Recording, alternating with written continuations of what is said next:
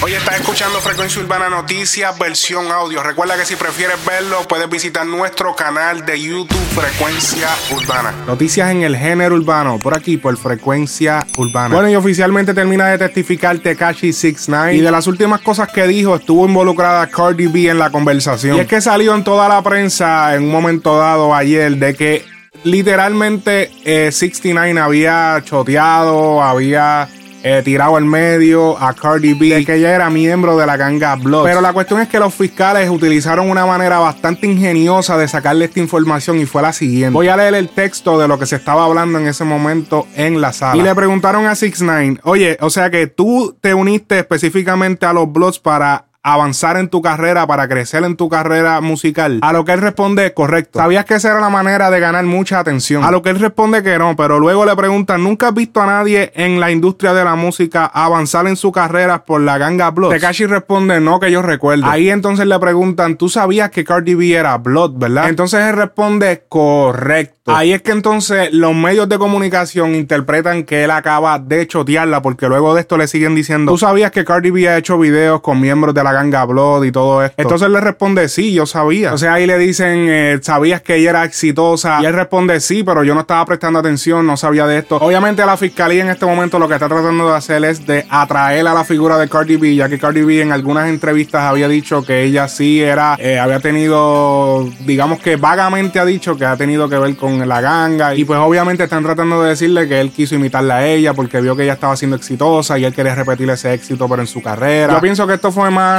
eh, algo mediático. Se quiso atraer la figura de Cardi B para obviamente que... Eh, vender titulares, vender periódicos y todo este tipo de cosas. Pero realmente, oficialmente, yo sabemos que nosotros mismos en Frecuencia Urbana, en la cuenta de Instagram, publicamos esto pero la realidad es, es que no era como te lo estabas imaginando. No fue que él se sentó, oh, miren, chequense esto. No. Realmente fue de esta manera que le, sacaron esa contestación. Eh, había miembros de la prensa, lo interpretaron de la manera que quisieron interpretarla y lo sacaron así. Ahora bien, el comportamiento de Cardi B fue un poquito sospechoso, ya que ella puso un tweet diciendo lo siguiente. Lo dijiste tú mismo, Brim, pero no Nine Trade. Nunca he sido Nine Trade o asociada con ellos. Esto obviamente respondiendo a los cuestionamientos que estaba teniendo en Twitter, obviamente diciendo de que sí era de los Bloods, pero no del mismo capítulo que eh, estaban hablando, el, capítulo del que se está hablando que es Nine Trade. Ella es de los Brims. Pero rápidamente este tweet es borrado y según reporta TMC, cuando se le cuestionó al equipo de trabajo de Cardi B, ellos negaron totalmente eh, que ella estuviera afiliada a ningún tipo de ganga, pero lamentablemente ya el tweet de ella había salido. Dejando un lado lo de Cardi B, eh, Tekashi también habló de Trippy Red, el cual también es de los Bloods, pero es otro capítulo distinto también. Detalló la manera en que setearon a Trippy Red eh, un día que él estaba grabando un video musical, lo siguieron por una hora, estuvieron en un hotel. Y todo este problema viene porque los dos son del mismo sello disquero. Eh, a Trippy lo habían filmado primero, luego filmaron a Tekashi. Él mencionó que había muchos celos, se faltaron el respeto. Y pues de ahí vino todo ese beef, toda esa tiraera. Pero luego cambian al tema de Jim Jones. Y es que a Jim Jones lo involucran directamente con la ganga, ya que como evidencia llevaron una grabación de una, de una llamada telefónica intervenida en donde el rapero le habla a otro miembro de la banda diciéndole, hey,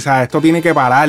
Eh, él no puede ser parte de la ganga si está pasando todo este teatro, toda esta loquera. Le acaban de cancelar todos los shows. Se va a tener que quedar en su casa porque ningún seguridad va a querer trabajarle. Ok, todo esto fue en la grabación. Cuando le preguntaron a Tekashi si conocía a Jim Jones, eh, faltándole respeto, le dice que es un rapero retirado el cual es una manera corta de decir que está pagado. La llamada telefónica se filtró, les voy a poner un poco, sé que está en inglés, pero les voy a poner un poco para que vean que sí sucedió lo que hablé. He definitely, he definitely, he definitely humiliating Shawty right now. But... Well, you got your picture up there next to the post. You like, when you, when you go to YouTube and World Star, they got his picture next to this shit. Everything he say, they got a, a, a split screen with Shawty picture next to this shit. Shit, this shit crazy, son. but he's doing that. He's doing that to make K9 think he don't got no relationship with Boy Boy. That's what he's trying to do. That's what he's trying to do. He's trying to live. He, he trying to separate himself. That's cool, but now he gotta get violated. Yeah, super violated. Super, super duper. So ain't too much he can really do unless he gonna walk, run around with a hundred armed securities all, all day. You know what I'm saying? He gonna get shot at. He ain't, he ain't getting enough money for that. That's a fact.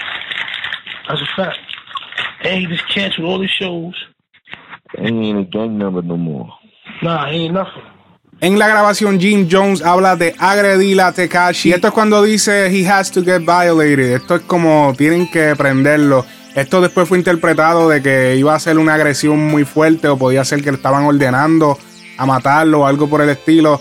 Y se interpreta que después de esto fue que la policía tomó en custodia a Tekashi en aquel momento cuando lo arrestaron, que se lo llevaron ya por última vez. Esto fue porque su vida corría peligro y ya lo estaban investigando los federales. Ahora con esta grabación se confirma la participación de Jim Jones de que es un miembro directo de la ganga, ya que básicamente está dando orden. Tekashi habló con detalles de todos los problemas que tuvo, de todas las situaciones. Habló también del Barclays Center, el, el tiroteo que hubo ahí él menciona de que ellos se aproximaban a tener una presentación ahí, o él precisamente. Y cuando se encontraban en el pasillo, les voy a dejar el video por aquí para que lo vean. Cuando se encontraban en el pasillo, se acercaron alrededor de 15 tipos y él andaba con 7. Eh, aparentemente uno de los que andaba con Tekashi sacó la pistola, disparó para que todo el mundo saliera corriendo y exactamente eso fue lo que sucedió. Tekashi dio los nombres, dio eh, quién andaba armado, quién no andaba armado en cada situación. Básicamente eh, Tekashi aclaró todos estos crímenes que sucedieron en Nueva York en ese momento. Él los aclaró todos porque él dio las razones. Él dijo, esto pasó por esto, esta persona tiene un problema con esto, yo no me hablaba con fulano, fulano me quería meter, yo esto pasó por esto, en ese video lo que está pasando es esto. Incluso habló de situaciones que quizá no eran situaciones de crímenes grandes por el estilo, porque por ejemplo tuvo una situación en el aeropuerto de Los Ángeles en donde se armó este un motín, como quien dice, eran como 10 eh, personas peleando. Y era la situación porque habían dos muchachas y el corillo que andaba con él, Shorty, los guardaespaldas, le tiraron a las muchachas, las muchachas tenían novio y pues armó un lío, empezaron a pelear. Todo este tipo de cosas, él lo dio con detalle, eh, las razones, él dijo, mira, sí, yo estuve involucrado eh, no di esto, lo otro, todo ese tipo de cosas. Obviamente todo este tipo de cosas lo están reportando ya que como son toda la ganga peleando, toda esa gente peleando que eran parte de la ganga, pues tienen que hablar de eso. Eh, habló de todo, sinceramente habló de todo, es bastante largo. Ya hoy fue el último día de Tekashi testificar, esto es en el juicio en contra de la ganga, en contra de todos estos miembros de toda esta ganga. Hoy testifica Jorge, que es, eh, digamos, el que le conducía a Tekashi, el, el, driver de él. Y pues hasta nuevo aviso, hasta que no hayan noticias importantes, pues entonces le haré otro video y les seguiré explicando qué es lo que está sucediendo. En cuanto a la salida de Tekashi de prisión, eh, salió a relucir de que se está trabajando un trato que se llama el 5K1, en donde Tekashi saldría en enero del 2020. Obviamente todo esto es por la cooperación que le ha dado y puede que dé más adelante. Así que esto está todavía eh, por verse, todavía no está 100% seguro, pero aparentemente saldrá el año que viene, o sea, de 47 años mínimo. Eh, el año que viene sale en par de meses. Wow, eh, diablo. Ahora sí, cambiando de tema, el sello disquero Hear This Music tiene un nuevo artista llamado Billy Music. O por lo menos ese es el nombre de su cuenta de Instagram. Los rumores habían surgido porque DJ Luyan y Mambo Kings le comentaron en un video que él subió, donde sale tocando lo que, si no me equivoco, es un ukulele. Como sueño en madrugada, son las dos y pico. En la radio tu son favorito. Tú Miguel, tú mi like, yo te sigo. El punchline lo gritamos bonito. Cuando suena nuestra canción, yo te digo que me gusta mucho con bastante. Como mango y limón saborearte. Solo a ti yo quiero acostumbrarme pa' toda la vida tenerte y amarte. Guay, yo, oh, tú me traes loco, loco, loco terremote. Why yo, oh, tú me traes loco,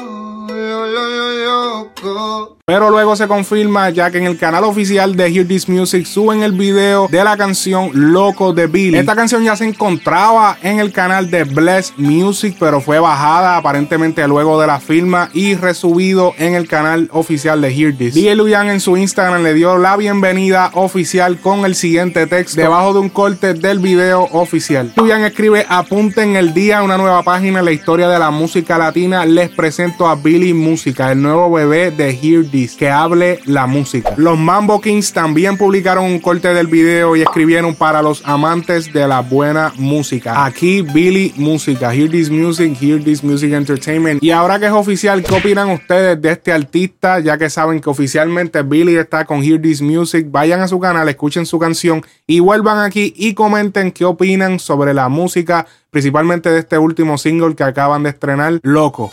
Hoy Anuel se encontraba en el estudio con Casper Mágico y Jumpy y se les coló un pequeño preview. Por el cortecito que salió se nota que es de Casper Mágico junto a Anuel obviamente. Y mandan rafagazos. Vamos a ver, adivinen para quién son.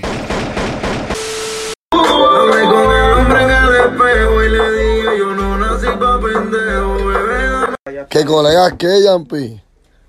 Que hay varios colegas que quieren vivir por encima de 7000 y yo le estoy dando la luz que en el, más de 7000 no se puede. ¿Por qué?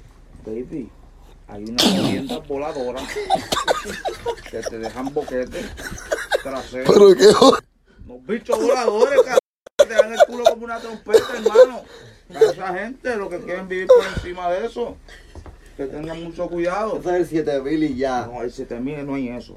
7000 todo es lindo, es como Avatar, muchos colores bien lindos, abrigos de diamante. ¿Quién está? ¿Pero qué cantante está en el 7000? En el 7000, En el 7000. nosotros, cabrón, Anuel doble A, Osuna, papi, Casper, Jumpy, ¿me entiendes? La gente es bacana. Normal. Y los que quieren vivir por encima de nosotros, que no espera.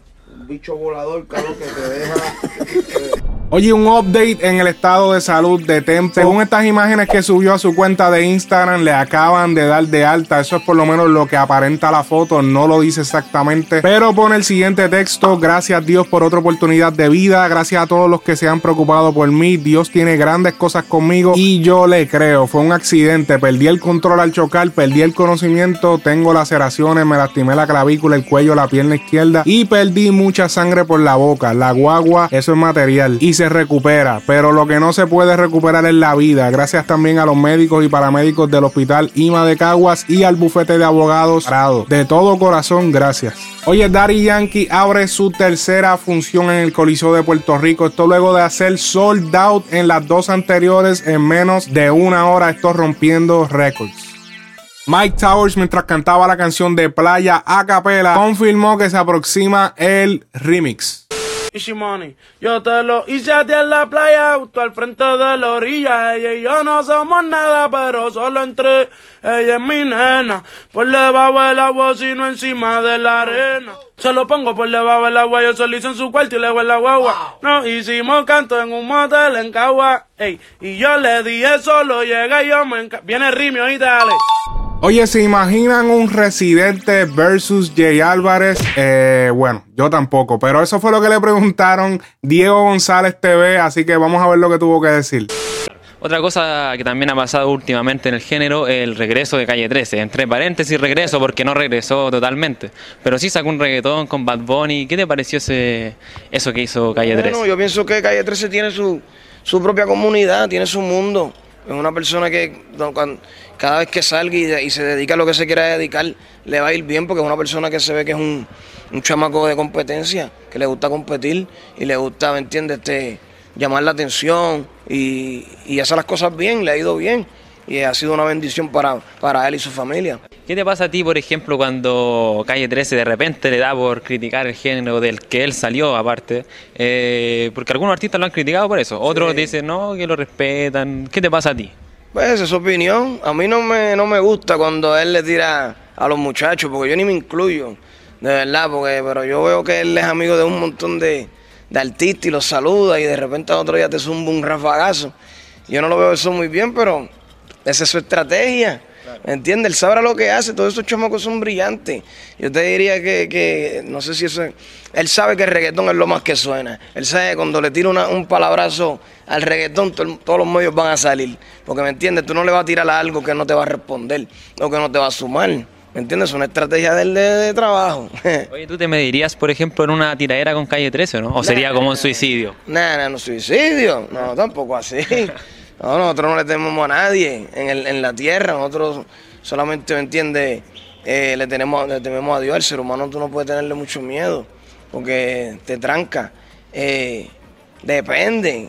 ¿entiendes? Porque yo pienso que la, la mentalidad de él y la mía no, no es la misma. Eso que depende de lo que me diga, pues yo le, uno le respondería, pero tú sabes que yo no soy una persona de, de, de, de, de, de rap beefing, como que la, la tiradera en el, en el, en el reggaetón, yo no, como que eso no lo veo, eso no. Se vería Yo soy una persona de, tú me, más comercial. yo te digo, yo te digo, ¿entiendes? De frente, o no me saludo, tú me saludas, nos vamos, nos amamos, pero no vas a gastar tres minutos dedicándoselo a alguien, ¿entiendes? Yo le gasto tres minutos a un tema que se va a pegar mundial.